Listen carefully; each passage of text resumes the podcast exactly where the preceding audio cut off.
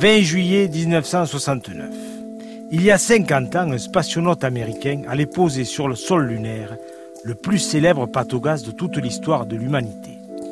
La Lune, cet astre blond, un peu désolé, que nous observions de nos balcons ou de nos bancs publics, dans la chaleur sirupeuse d'une nuit d'été, n'allait donc plus être un secret pour personne.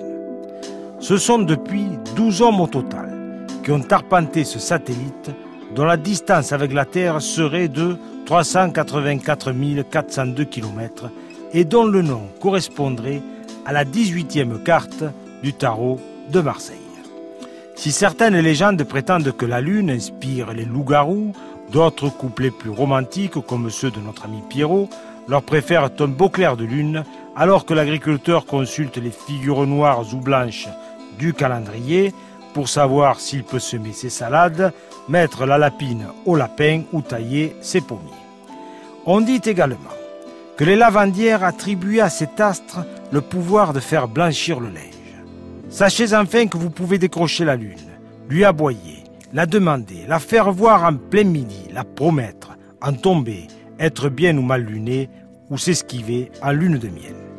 Certains diront que l'on peut être con comme la lune, mais nous leur rétorquerons que, quand le sage la désigne, la plupart du temps, c'est l'idiot qui regarde le doigt. Voilà. Pour terminer, sachez que la température moyenne sur cette planète est de moins 77 degrés.